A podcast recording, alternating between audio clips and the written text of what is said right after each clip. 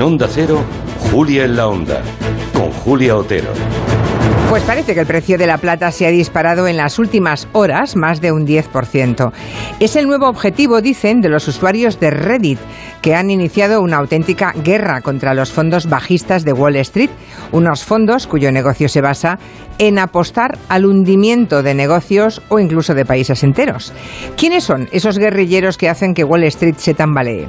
Se trata de pequeños inversores, la mayoría muy jóvenes, que han decidido unirse para atacar al sistema con sus propias armas. Se han colado por las grietas de un mundo, el de la bolsa, que habla siempre de libertad y del dios mercado hasta que son ellos mismos víctimas de eso y entonces piden restricciones para que estos Robin Hood 2.0 no metan las narices donde nadie les esperaba. Es una lucha de clases. Ese es el mensaje de uno de esos miles de guerrilleros que desde un ordenador han mostrado las debilidades del sistema bursátil americano. Así que vamos a reflexionar sobre esta acción de Reddit y sobre todo, partiendo de ella, vamos a abordar el posible cambio de paradigma que puede representar. ¿Serán acaso así las revoluciones del futuro?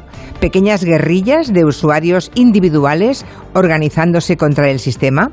Un tema de calado filosófico que plantearemos en el tiempo de gabinete con Juan Manuel de Prada, Elisa Beni y Julio Leonard. Los lunes es el día que abrimos nuestra aula virtual con las masterclass del doctor Carlos López Otín. Hoy seguiremos hablando de las enfermedades del tiempo, el Alzheimer, por ejemplo, que ahora estábamos comentando, ¿no? Y de cómo esas enfermedades del tiempo se relacionan con la depresión y con la ansiedad, que son dos de los grandes problemas de la sociedad actual.